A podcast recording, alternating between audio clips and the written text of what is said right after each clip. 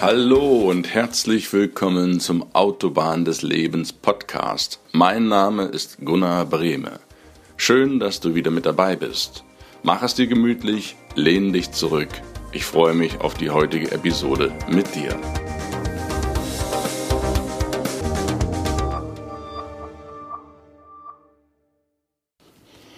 Hallo, ich grüße dich. Herzlich willkommen zum Podcast auf der Autobahn des Lebens. Schön, dass du auch diese Woche wieder mit dabei bist. Bevor wir zum Interview von heute kommen, wie gewohnt ein kurzer Rückblick vom letzten Mal.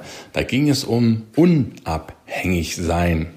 Warum es ein lohnenswertes Ziel ist für dich, unabhängig zu sein von den vielen Verlockungen und Versuchungen des Lebens, um was dir das letztlich bringt.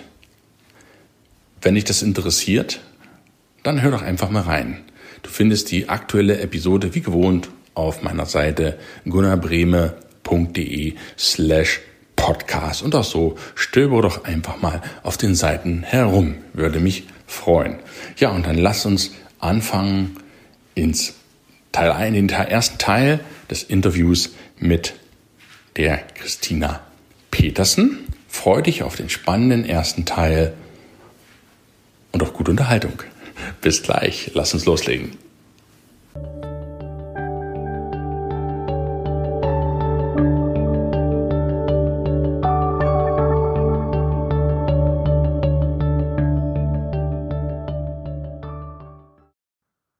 Ja, schönen guten Tag, liebe Christina Petersen. Hallo in, nach Schleswig-Holstein aus Koswig. Hallo, schön, dass ich hier sein darf. Ihr lieben Zuhörer und Zuschauer hier auf YouTube, Instagram oder wo ihr uns auch immer zuschauen mal möget, ich will ganz kurz die Christina mal vorstellen. Die Christina heißt offiziell Christina Barbara Petersen, ist 85, 1985 geboren, also eine ganz, ganz junge Dame und ist Fachärztin für Allgemeinmedizin und auch Fachärztin für die traditionelle chinesische Medizin. Sie wurde mit fünf Geschwistern groß, also kennt sich auch im Punkt Beziehung ganz gut aus. Und ihre Eltern waren auch schon Ärzte beziehungsweise Lehrerin und sie ist dann sozusagen schon sehr, sehr früh mit dem Thema Gesundheit, Krankheit, je nachdem, aus welchem Blickwinkel man das sehen will, in Verbindung gekommen. Und sie hat in Lübeck studiert, Medizin, hat dann ihren Doktor hinterher gemacht, die Promotion in Neuroendokrinologie, also was hat der Tiefschlaf mit der, äh, für einen Einfluss auf die Gedächtnisbildung, hat dann ihren Facharzt gemacht. Wenn du in einer der früheren Folgen schon mal reingeschaut hast, dann habe ich das erläutert mit dem Diplom, mit dem Doktor, mit dem Facharzt und so weiter. Da lade ich dich ein, ganz gern nochmal reinzuhören oder reinzuschauen. Die hat die Fachärztin für Allgemeinmedizin, und dabei Schwerpunkte innere Notaufnahme, Kardiologie und auch, das ist interessant, die Ausbildung zur Akupunktur nach traditioneller chinesischer Medizin. Das ist ja das Hauptthema unseres heutigen Podcasts und Videos. Ja, und dann ist sie noch integrativ-systemischer Therapiecoach. Ich hoffe, ich habe jetzt alles richtig wiedergegeben. Liebe Tina, du kannst mich da gern verbessern. Und ja, meine erste Frage ist einfach mal so in die Runde weg. Ist denn ein Arzt, ich hatte noch nie einen Arzt, du bist übrigens die erste Ärztin bei mir im Podcast-Interview, ist der denn eigentlich immer so ruhig und gelassen und gesund, wie man sich das so als Normalsterblicher vorstellt?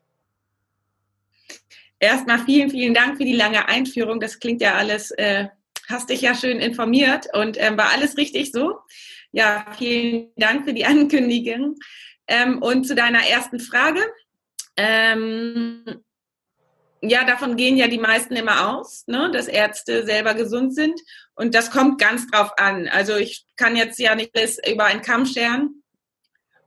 Ähm, da, wo ich gearbeitet habe, ähm, gibt es natürlich solche und solche, aber es ist nicht so, dass alle Ärzte immer gesund sind, auf keinen Fall. Also die, die Ärzte sind auch Menschen und Ärzte haben es genauso wie alle anderen Menschen mit den gleichen Problemen zu tun und stehen auch vor den gleichen Herausforderungen und sind ganz genauso krank wie alle anderen Menschen auch.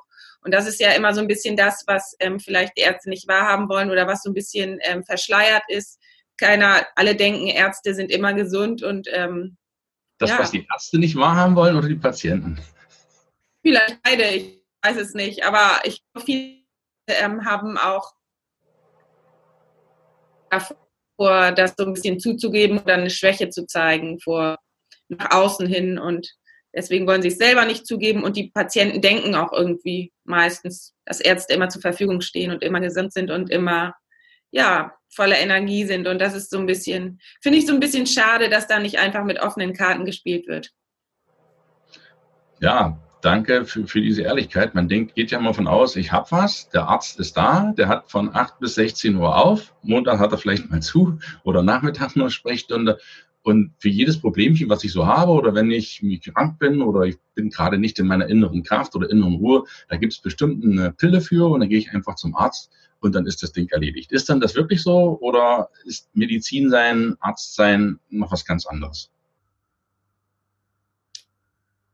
Hm, ja, also ist ja so ein bisschen die Vorstellung, hm, die uns auch so beigebracht wurde, dass wir sozusagen zum Arzt gehen, wir kriegen eine Pille und dann sind wir wieder gesund. Ähm, das haben wir ja so ein bisschen mit der Pike auf gelernt. Jedenfalls hier in unserem ähm, Medizinsystem. Ähm, ich habe aber die Erfahrung gemacht in meinem in meiner Ausbildung, dass das kein oder dass so ein Weg nicht die Eigenverantwortlichkeit schult und ähm, wie soll ich das sagen, ähm, meinen Patienten nicht langfristig weiterhilft. Also ähm, und da kommt schon auch das allererste Mal die traditionell chinesische Medizin ins Spiel. Ähm, ich finde oder ich setze mich dafür ein, dass ich meine Patienten schule oder dass ich meinen Patienten wieder beibringen möchte, auf ihren eigenen Körper zu hören und in dem eigenen Körper zu bauen und nicht ähm, sozusagen die Verantwortung an der Tür der Arztpraxis abzugeben und zum Arzt zu gehen, ähm, ja, lieber Arzt, jetzt mach mich doch mal wieder gesund. Ähm, das sind meine Beschwerden. Denn so machen sie, äh, verlieren sie das Körpergefühl, geben sämtliche auch abhängig von, von Menschen zur Beurteilung ihrer eigenen, ihrer eigenes, ihres eigenes Körperempfindens. Ja, und dafür setze ich mich ein, dass ähm, die meisten Menschen oder dass viele meiner Patienten wieder lernen, ähm, Vertrauen in den eigenen Körper zu gewinnen und wieder Verantwortung für ihre eigene Gesundheit zu übernehmen. Denn nur so können sie langfristig eigenständig für sich entscheiden und gesund bleiben. Das sind ja schon, äh, ja, das sind ja schon klare Worte. Meinst du, dass sich die Medizin, das Gesundwerden irgendwann mal ändern wird in der heutigen Zeit? Oder ist das das frühere System, dass das so nicht mehr so nicht mehr bestehen bleibt. Wenn ich jetzt ja die beiden Läger mal sehe, auf der einen Seite die Schulmedizin, auf der anderen Seite die, die traditionelle Medizin oder die, die alternative, Entschuldigung, die alternative Medizin. Äh, was, was denkst du, wird da künftig werden? Wird die Schulmedizin beibehalten werden, die traditionelle Medizin eher als Nebenbeiboot oder hinplätschern oder wird sich das komplett wandeln? Ich finde das ähm, schade, dass die alternative Medizin alternativ heißt, dass es sozusagen entweder das eine oder das andere gibt. Weil ich würde mir wünschen, weil ich weiß, dass wir die Schulmedizin immer brauchen und die ist ja auch super für Akutmedizin, ähm, für Notfallmedizin, ähm, gerade Leben zu retten. Ne? Es ist ja, das ist einfach super, was wir da alles für hochtechnisierte Geräte haben und einfach der Standard. Ne? Das möchte niemand hier, glaube ich, missen. Und ähm, für chronische Erkrankungen habe ich die Feststellung gemacht, dass es manchmal etwas schwierig ist ähm, mit den Methoden der Schulmedizin. Und dafür finde ich, kann man ergänzend beziehungsweise zusätzlich zur Schulmedizin, also nicht ausschließend das eine oder das andere, sondern gleichzeitig mal ähm, einen ähm, Versuch machen, zum Beispiel mit traditionell chinesischer Medizin, mit anderen Denkmethoden. Das sind ja ganz, ganz andere Denkansätze. Und ähm, da finde ich ähm, das so ein bisschen schade, dass da immer so das eine Lager gegen das andere Lager und dass es kein Zusammen gibt, dass es kein Hand in Hand gibt. Und wenn wir das, ähm, und dafür setze ich mich eben ein, weil wenn wir das ähm, mal ausprobieren würden, würden wir merken, dass das gut zusammen funktioniert, sich gut ergänzt. Hast du da ein Beispiel mal konkret an irgendeinem Befund? Muss natürlich keine ja. Namen nennen, aber so, dass man das mal besser versteht? Ja, natürlich. Also, ähm, wir kennen ja alle so Befindlichkeitsstörungen, wie jetzt zum Beispiel ähm, Magen-Darm-Unregelmäßigkeiten. Sagen wir, ähm, kannst du dir das an einem Beispiel besser vorstellen. Junge Patientin hat äh, öfter mal Verstopfung, ähm, auch Magenbeschwerden, ist friert öfter, ist müde und ähm, war beim Allgemeinarzt, wurde durchgecheckt, alles in Ordnung, alle Blutwerte gut, Ultraschall in Ordnung, Stuhlprobe in Ordnung, war auch beim Gastroenterologen, hat wahrscheinlich dann auch sogar Magen-Darm-Spiegelung bekommen. Alles in Ordnung, alles in Ordnung und ähm, ist aber, wird dann sozusagen nach Hause geschickt, ja, sie sind völlig gesund, hat aber trotzdem die Beschwerden, fühlt sich missverstanden und ähm, unsicher, weiß nicht mehr, jetzt dem vertrauen kann, fühlt sich auch so ein bisschen, ich sagen, als würde sie vielleicht simulieren. Und ja, das macht meine Patientin unzufrieden und auch den Arzt unzufrieden. Und hierfür haben wir in der Schulmedizin keine Gehensweise. Das haben wir nicht gelernt, wie wir mit Sorgen umgehen.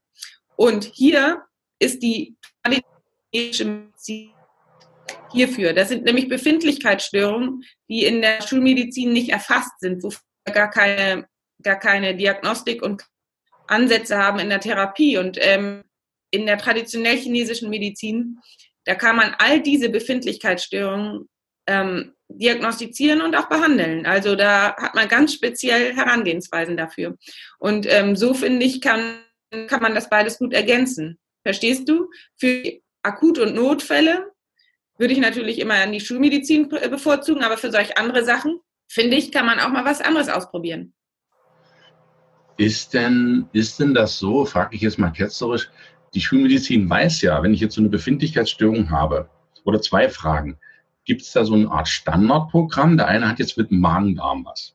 Der kommt jetzt zu dir in, in, nach Schleswig-Holstein oder nach Bayern, behandelt der bayerische Arzt genauso die Magen-Darm-Störung wie du? Gibt es da von der Schule einen exakten erstens, zweitens, drittens, guck in den Mund, guck in die Nase, äh, misst Blutdruck? Gibt es da so einen Ablauf, der vorgeschrieben ist in der Schulmedizin? Das wäre meine erste Frage. Und die zweite ist, wenn man dann am Punkt 10 angekommen ist und merkt, hm, Patient müsste es theoretisch gut gehen, der klagt aber immer noch über Magen-Darm-Probleme, weil er eine Befindlichkeitsstörung hat. Ich darf aber als Arzt jetzt hier nicht mehr weiter, weil das ist nicht mehr mein Bereich, obwohl ich das weiß, dass es da noch weiter geht. Ist das dann tatsächlich so, dass man da aufhören muss als Schulmediziner an dem Ende, weil man da so seine Kompetenz überschreitet? Hm, ich hoffe, ich habe deine Frage jetzt richtig verstanden, aber ich fange mal von vorne an. Also wenn jetzt jemand zu mir kommt mit ähm, Magen-Darm-Beschwerden ähm, gibt es schon, ähm, also da habe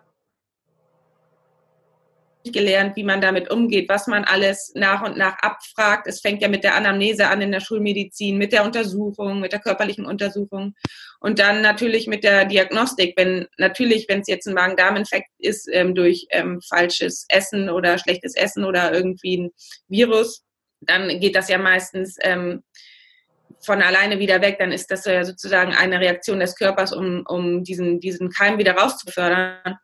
Ähm, wenn es jetzt allerdings länger bleibt, dann muss man natürlich mal gucken mit ähm, Laboruntersuchungen und auch ähm, eventuell mit Stuhlprobe und ähm, so weiter. Deswegen habe ich auch extra den Gastroenterologen und die, und die Blutentnahme und so erwähnt, weil ich einfach eben auch bei dem Beispiel darauf hinaus wollte, dass sozusagen schulmedizinisch der, das ganze Untersuchungstool ausgeschöpft ist.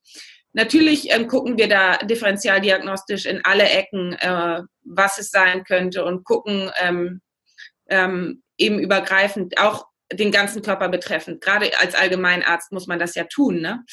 Ähm, ja, und wenn man da nicht weiterkommt, dann ist es manchmal schwierig, da hm, naja, dann ähm, jetzt länger bestehend ist, sagen wir über sechs Wochen und es wurde alles untersucht und ähm, man hat einfach keinen Anhaltspunkt gefunden. Ne? Vielleicht auch Fächer übergeguckt. Der Gastroenterologe ist ja der Magen-Darm-Arzt, der sich mit dem ähm, Magen-Darm-Trakt, man mit denen zusammenarbeitet und dann guckt, es ist nichts gefunden, ja, dann muss man ja sehen, woher kommt das denn sonst? Es ist ja da. Und ganz oft ist es dann so, dass die Patienten eben dann denken, oder stimmt was mit mir, meiner Wahrnehmung nicht? Ist vielleicht was mit meinem Körper nicht in Ordnung? Und ähm, wenn man da nicht weiterkommt, finde ich das eben das irgendwie, da hat der Patient oftmals irgendwie, wie soll ich sagen, ist ganz, ganz verunsichert. Und ähm, an der Stelle ist es sehr schwierig, ähm, da hat man irgendwie keine richtig gute An äh, Herangehensweise. Klar kann man den Patienten ver Mitteln vielleicht mal andere ähm, versuchen, an der Ernährung etwas umzustellen oder gar Nahrungsmittelunverträglichkeiten noch auszuschließen oder so. Das, damit meine ich ja, also erst wenn all das gemacht worden ist, das heißt das ganze schulmedizinische Repertoire ausgeschöpft und man nichts gefunden hat, dann ähm, finde ich, dass man das aber auch alternativ oder mit der traditionell chinesischen Medizin gut behandeln kann, weil genau für solche Befindlichkeitsstörungen jetzt zum Beispiel, was wir in der Schulmedizin Reizdarmsyndrom nennen, haben wir ähm, in der ähm, traditionell chinesischen Medizin eben Möglichkeiten daran zu gehen und das zu behandeln. Das ist gar kein Problem. Dafür gibt es diverse ähm, auch, also da würde ich den Patienten nochmal ganz anders untersuchen und ganz anders befragen und dann kann man das mit der Akupunktur zum Beispiel behandeln. Ja. Ist, ist das ein, eine Zwischenfrage noch, liebe Tina? Nehmen wir mal an, du bist jetzt Schulmediziner. Bleiben wir bei dem Thema Reizdarm oder Darm, Magen-Darm. Du bist jetzt an einem Punkt angekommen, hast gefragt, mhm. wie ernähren Sie sich denn und hast dein ganzes schulmedizinisches Repertoire beendet und stellst fest, hm, dem Jungen oder der Frau geht es trotzdem noch nicht gut. Und du willst jetzt partout in der schulmedizinischen mhm. Schiene bleiben. Mal angenommen als Arzt, weil du von dem anderen, da willst du nichts mhm. wissen. Sagst, sagt jetzt der normale Allgemeinmediziner, das ist vielleicht noch eine ketzerische Frage, äh, ich kann nicht mehr, ich kann Ihnen nicht mehr helfen, suchen Sie mal einen anderen Arzt? Oder sagt er, äh, nein, ich bin der Arzt, äh, scheiße, was lasse ich mir denn einfallen? Irgendwas muss man weitermachen und doktort so lange rum, nur um nicht zugeben zu müssen, dass er vielleicht nicht weiterkommt? Ist das wirklich so? Oder mal dahin gefragt, eine Ärztin? Hm, ja, ja, das kann ich so ein bisschen schwer äh, beantworten, weil ich nur von mir selbst sprechen kann. Mhm. Und ich ähm, in solcher Situation war immer ziemlich frustriert, was heißt frustriert, aber ich, da, verstehst du, ich habe ja Medizin studiert, um den Menschen zu helfen. Und wenn ich da nicht weiterkam, da habe ich einfach gedacht, ja, okay, irgendwas, hier fehlt einfach was, verstehst du? Das war nicht nur mit Magen-Darm-Problemen, das war auch zum Beispiel genau das gleiche Beispiel mit irgendwelchen Wehwehchen in der Hand oder im Fuß, die dann gleich, kriegst du gleich ein MRT, kriegst du gleich ein CT, ist aber nichts drauf zu sehen und bei der körperlichen Untersuchung auch nichts. Die, der Patient hat aber Beschwerden, also dieses subjektive Empfinden des Patienten. Ähm, und ich kann nicht helfen, verstehst du? Ich, ich stehe einfach da und dafür habe ich ja nicht Medizin studiert. Und ich in meinem, ich als, als Ärztin habe dann einfach gesagt, ja, hier komme ich nicht weiter ähm, ich weiß nicht, was ich machen soll, beobachten wir und gucken wir. Und, davor, und dafür habe ich einfach die Ausbildung in der traditionell chinesischen Medizin gemacht. Was andere Ärzte machen, das weiß ich irgendwie nicht so richtig. Also ich kann hier nur für mich sprechen. Alles gut. War der Auslöser, dass du dich mit der traditionellen chinesischen Medizin, kürzt es ja TCM ab, mit TCM beschäftigt hast, weil du einem konkreten Beispiel eines Patienten nicht weiterkamst? Oder hat dich das sogar vielleicht selbst betroffen, dass du dich gezwungenermaßen mit dieser TCN beschäftigt hast? Was war der Auslöser, dass du auch in das zweite Lager sozusagen gekommen bist? Schöne Frage. Gut, weil ähm, da kann ich dir jetzt ganz genau erklären. Und zwar komme ich ja, bin ich ja komme ich aus der Schulmedizin, bin auch eher konservativ groß geworden und hatte nie irgendetwas mit anderen Dingen zu tun, war nur in der Schulmedizin zu Hause. Und dann war ich in der Facharztausbildung, was wir ja machen müssen. Nachher, also das ist ja so, dass jeder eine Facharztausbildung macht und verschiedene Bereiche durchläuft. Und da war ich in der Chirurgie, war von morgens bis abends nur ähm, in so einem kleinen Zimmerchen und habe die Patienten geschleust. Ähm, und die Patienten kamen eben immer mit irgendwelchen Wehwehchen und mir immer sofort direkt eine Röntgenuntersuchung, CT oder MRT-Untersuchung, um zu wissen, was mit ihnen los ist. Und haben dann, ja, ich war nicht das abschreiben, weil das natürlich ähm, manchmal auch eigentlich nicht notwendig ist, aber ich saß da irgendwie und ähm, die Patienten wollten das. Und das verwehrst du dann ja auch nicht. Und ähm, das Ding ist, die kamen dann zurück und mit dem Befund und ich konnte trotzdem nichts machen. Verstehst du? Trotz ausgeklügelter Technik, Technikgeräte bringt, also bringt das letztendlich den Patienten nicht weiter. Also verstehst du, auch wenn der Befund da ist, das hat dem Patienten überhaupt nichts gebracht. Das hat nicht an, den, an der Therapie geändert. Und in der Zeit ähm, war ich einfach total frustriert. Ich war auch, ich selber hatte, litt unter starker Migräne halt echt, ähm, bin auch nicht gut mit meiner eigenen Gesundheit umgegangen und war irgendwie so ein bisschen am Tiefpunkt angelangt. Ich war irgendwie, dachte mir, wozu habe ich das Ganze jetzt gemacht? Ich kann den Patienten nicht helfen. Ich sitze hier das ganze, den ganzen Tag im dunklen Zimmerchen und ähm, dafür habe ich Medizin, dafür habe ich nicht studiert.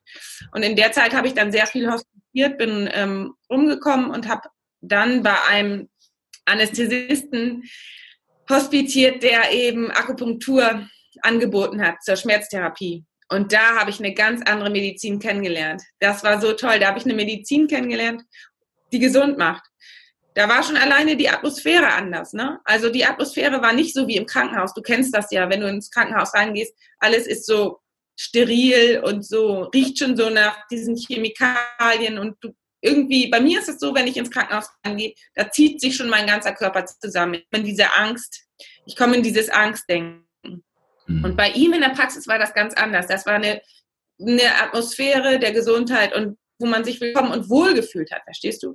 Und da habe ich gesehen, wie bei einer Patientin, die wegen Schmerzen behandelt wurde, gleichzeitig Diabeteswerte besser wurden. Und das hat mich so fasziniert, dass ich dann daraufhin alles dazu aufgesogen habe und alles dazu ähm, gelernt habe. Und ja, das war irgendwie das Beste, was mir passieren konnte.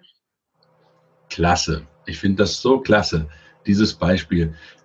Du hattest ja noch erwähnt, du hattest tolle Technik. Das ist ja ein Punkt, wo, wo ich jetzt frage als Normalbürger. Ich habe zwar auch den Doktortitel, aber in Landwirtschaft, ich habe von Medizin keine Ahnung. Ähm, wenn ich jetzt tolle Technik sage, ja, wir sind ja, wir können ja auf dem Mond schon spucken, auf Deutsch gesagt, mit unseren Raumschiffen. Wir können, wir, haben, wir können ja alles technisch heutzutage. Wir haben noch die buntesten Geräte in 3D, in 4D. Wir sind doch Netzwerk angebunden. Wir haben doch die tollsten Techniker. Und da müsste es doch, wir können doch den menschlichen Körper schon auseinandernehmen, ohne ihn auseinanderzunehmen. Da müssten wir doch in der Lage sein, mit der Technik heute, jede Zelle des Körpers auszukundschaften, dort fehlt das, dort fehlt das, dort fehlt das. Und deswegen frage ich dich einfach mal, bevor wir mehr in die traditionelle reinkommen, jetzt haben wir doch die ganze schöne, tolle Technik. Und warum bringt das den Patienten trotzdem nichts? Hm, das ist eine sehr schöne Frage. Also, ähm, die Technik bringt ja schon viel in der, gerade was ich vorhin gesagt habe, in der Notfallmedizin und im, was wir alles im Moment operativ machen können. Da haben wir, sind wir sehr, sehr krass fortgeschritten. Ähm, das Ding ist, dass die Technik in der, also mit der Technik kannst du viel untersuchen und ähm, sind wir, hilft uns die Technik irgendwie nicht weiter. Und das ist gerade so ein bisschen das Problem, weil viele jetzt einen hochtechnisierten Standard gewöhnt sind in der Untersuchung, dann aber bei der Behandlung denken, ja, und jetzt geht's nicht weiter. Da ist ein bisschen dann der Cut. Also da hilft uns unsere Technik nicht weiter. Und das Problem ist so ein bisschen, oder was ich ähm, gesehen habe, ist, dass ähm, viele Menschen ja unterschiedlich reagieren oder eine unterschiedliche Wahrnehmung haben. Ähm, das ist das wieder, was die Schulmedizin von der Alter, von der, von der traditionellen chinesischen Medizin unterscheidet. In der Schulmedizin ist eben alles objektiv und in der traditionell chinesischen Medizin ist alles sehr, sehr subjektiv. Das heißt, es wird alles auf das, das Empfinden des Patienten gemünzt und jeder empfindet ja auch anders. Ich glaube, dass du zum Beispiel wahrscheinlich eine, eine Erkältung anders empfindest als ich. Und ähm, vielleicht empfindet deine Frau auch eine Erkältung anders als du. Also jeder, jeder ist ja schon alleine vom Typ an und im Herzen anders war und so weiter. Deswegen kann man das schlecht Genau, genau. Deswegen ist es unterschiedlich. Und das ist, das ist was ganz Individuelles, wie man da mit jemandem umgeht. Und auch die Herangehensweise, die Therapie ist was ganz Individuelles. Bei jedem hilft was anderes. Also ich würde jetzt auch nicht jeden zur traditionell chinesischen Medizin überreden. Das ist ganz was, was Individuelles, was bei wem wirkt. Das kann man nicht so über einen Kamm scheren, sage ich mal. Sind denn die Leute offen für traditionelle chinesische Medizin oder für Alternatives? Oder gibt es da auch bei den Patientenleger, die sagen, das haben wir schon immer so gemacht, ich will die Pille, Arm ab, Bein ab, wie auch immer, bei der Krankheit geht das nicht anders, ich will da nichts anderes. Ja, Ähm, also in größeren Städten sind die ähm, jüngeren Leute sehr offen für andere Dinge und auf dem Land sind sie eher verschlossener und eher konservativer, wollen eher das, was sie immer schon kennen, äh, eine Pille und. Und das ist auch völlig in Ordnung. Jeder, jeder darf das oder kann das, was er möchte. Also ist ja überhaupt gar kein Problem. Ich verwehre da niemandem was oder will was vorschreiben. Ich finde, ich kann einfach nur aufklären und das sagen, was mir geholfen hat und äh, was auch vielen anderen von meinen Patienten hilft. Und ich finde, dann muss jeder für sich entscheiden, ob er sich öffnet, irgendwas Neuem oder ob er beim Alten bleiben will. Das ist eine ganz individuelle Sache. Das finde ich, kann ja jeder für sich selbst entscheiden. Das ist ein gutes Stichwort, Stichwort Eigenverantwortung. Ich habe auch deinen Podcast abonniert, Healthy Docs. Ja, ich verlinke das euch, die Zuschauer und Zuhörer auch natürlich alles in den Shownotes. Hört da unbedingt mal rein. Ich habe da so viel gelernt, auch über Ärzte. Ich hatte für Ärzte, bei Ärzten immer, für mich waren das die Halbgötter und Weiß. Und ich habe in, in Göttingen studiert und habe in dem im Robert Koch Wohnheim das ist das Wohnheim für Studenten. Dort können alle Studenten natürlich wohnen. Das ist aber direkt neben dem Universitätsklinikum. Und da konnte ich in der elften Etage immer den ganzen Tag in das Klinikum gucken. Und zum Mittag saßen dann die Halbgötter weiß am Tisch. Natürlich auch äh, am Kaffeetisch. Da kamen auch manchmal blaue und grüne äh, Ärzte raus von der OP, wie auch immer. Aber wenn ich das jetzt so, so höre, von die Eigenverantwortung für sich selbst zu übernehmen, das, das ist ja dein größtes Anliegen oder das ist ein großes Anliegen von dir, dass der Mensch als Patient wieder in die Eigenverantwortung kommt. Ist das für dich als Allgemeinmedizinerin leichter als für einen spezialisierten Urologen zum Beispiel? Der, der guckt ja nur auf einen bestimmten Bereich des Körpers, du guckst ja auf den gesamten Körper. Ist das eher von Vorteil, dass du Allgemeinmedizinerin bist und dich mit TCM zu beschäftigen oder ist das eher zu allgemein, dass es gar nicht so speziell ist? Ich würde schon sagen, dass ich es ähm, als Allgemeinmedizinerin leichter habe. Oder wie soll ich sagen, ich habe mich halt, ja, das, es hängt natürlich auch damit zusammen, warum habe ich Allgemeinmedizin gemacht? Weil ich immer schon am gesamten Körper interessiert war. Ich wollte immer den gesamten Körper verstehen und ich wollte nie so ein spezielles Gebiet nur machen, weil ich mich einfach für alles interessiert habe. Und ähm, wenn man dann die, da kann man auch gut dann die Zusammenhänge verstehen. Und ähm, so habe ich es natürlich leichter, das dann ganzheitlich zu sehen. Verstehst du, dass ich sozusagen alles im Blick habe? Und ähm, dazu passt natürlich dann insbesondere auch die traditionell chinesische Medizin, weil die eben auch eine ganzheitliche Herangehensweise ist. Und natürlich ist es dann für mich leichter als Allgemeinmedizinerin als wenn jemand, der nur sein Fachgebiet im, im äh, Auge hat. Würde mhm. ich sagen, ja. Wie, wie sieht denn so ein typischer Tag bei dir aus in deiner Praxis? Hast du eine Praxis? Und, und wie, wie, wie sieht das so aus? Was machst du da so den ganzen Tag? Also ich habe, mm, ich glaube, du weißt gar nicht, ich habe ja letztes Jahr meinen Facharzt gemacht, dann habe ich in der allgemeinmedizinischen Praxis längere Zeit gearbeitet und dann habe ich äh, mir nie richtig eine Auszeit genommen, habe mir eine Auszeit genommen und wollte eigentlich reisen. War auch unterwegs. Ich war in Norwegen ganz, ganz im Norden und für eine Husky-Schlittentour. Ich habe mir mal so meine Wünsche die ich immer mal machen wollte, weil ich die irgendwie nie, sonst hätte ich die auch nie weitergemacht, weil wenn ich einem, wenn ich so dann arbeite, bin ich auch so voll und ganz, ich bin so ein Prozenttyp, bin ich immer total dabei und ja, und da habe ich mir mal so eine Auszeit genommen und meine Wünsche erfüllt. Wie gesagt, ich war in Norwegen zum Angeln und dann war ich noch am Amazonas. Wow. Weil ich da so gern hin wollte. Und, ähm, ja, und zum Wandern in den Bergen in Peru. Und dann aber nach einiger Zeit, ähm, ich sollte eigentlich ein Jahr Weltreise werden, habe ich gemerkt, nee, das ist nicht das, was mich erfüllt. Ich muss dringend ähm, den Podcast machen. Ich, das war in mir, weil das war mir so ein wichtiges Anliegen.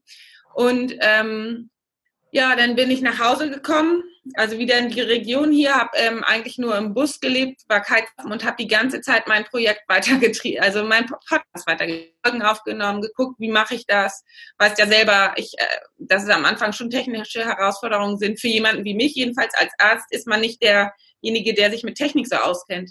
Und dann habe ich sozusagen mir die Zeit, die ich eigentlich reisen wollte, ähm, für meinen Podcast genommen, weil mir das Thema so wichtig ist. Ich habe ja mit Arztgesundheit angefangen und mir war das einfach so wichtig, dieses Thema einfach mal in die Öffentlichkeit zu bringen, weil ich glaube, dass es vielen anderen Ärzten genauso ging wie mir. Mir ging es ja in der Zeit, wo ich in der Facharztausbildung war, nicht gut. Ich habe ja meine eigenen Bedürfnisse ständig unterdrückt und ähm, bin dadurch auch krank geworden, weil ich ähm, es allen anderen recht machen wollte, weil ich einfach das Gefühl so ja, wie soll ich das sagen, nicht gut genug zu sein und es anderen recht machen zu müssen.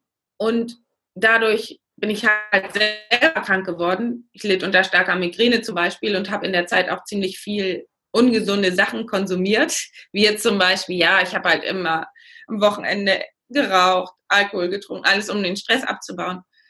Naja, also kurze äh, kurz zum Thema zurück. Ich habe dann eine Auszeit genommen, habe meinen Podcast gemacht. Das habe ich jetzt über das ganze letzte Jahr gemacht. Dabei ist ja auch mein Buch entstanden. Und jetzt ist die Auszeit zuerst. Erst bin ich jetzt, also ab 1. März 2019 mache ich mich selbstständig als ähm, Ärztin für traditionell chinesische Medizin und ja, ich hatte mich ähm, in der Furz, also ich hatte mich vor einigen Monaten beworben für einen Arzt jetzt Allgemeinmedizin, weil ich gerne kassenärztlich arbeiten wollte. Den habe ich nicht bekommen. Deswegen mache ich mich jetzt erst privatärztlich selbstständig. Und dann gucke ich mal, was sich so noch ergibt, ob ich dann später da irgendwie auch noch kassenärztlich arbeiten kann. Mal schauen. Auf jeden Fall ab dem 1.3. geht's los mit meiner Praxis für, ja, für traditionell chinesische Medizin. Und ja, so ist der Plan. Wow. Wow, erster, dritter. Das, da kann man ja nur gratulieren. Und äh, mhm. du hast gesagt, du hattest die kassenärztliche Zulassung nicht bekommen. Das interessiert mich jetzt persönlich. Was braucht man denn, um so eine kassenärztliche Zulassung zu haben? Muss man da dem Schulsystem, dem, dem traditionellen schulmedizinischen System treu sein und ewige Treue schwören? Oder warum kriegt man die Zulassung nicht?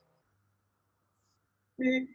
Nein, nein, äh, das ist einfach nur so, da haben sich andere beworben, die sind älter als ich. Und ich bin ja jetzt 32 und ähm, das ist klar, dass das die Älteren bekommen, die schon länger auf der Warteliste sind und schon länger warten. Ja, ich war da die Jüngste. Ach so, das ist sozusagen... Hätte ich mir auch denken können, dass ich den nicht bekomme. Okay, okay. Ja, das ist sozusagen... Also, ja. Okay. Und dann wirst du dich auch komplett nur noch auf traditionelle chinesische Medizin stürzen?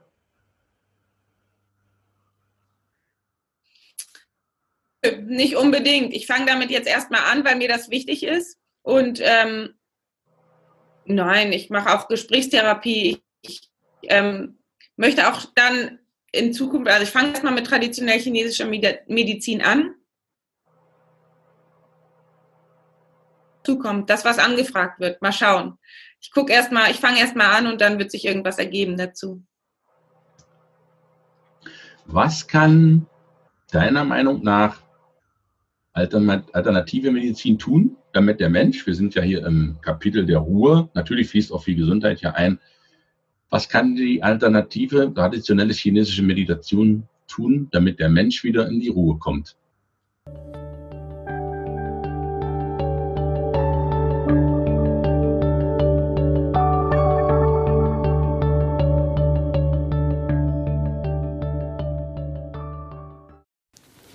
Das war der erste Teil des Interviews mit Christina Petersen. Intuitiv gesund, hilft dir doch selbst.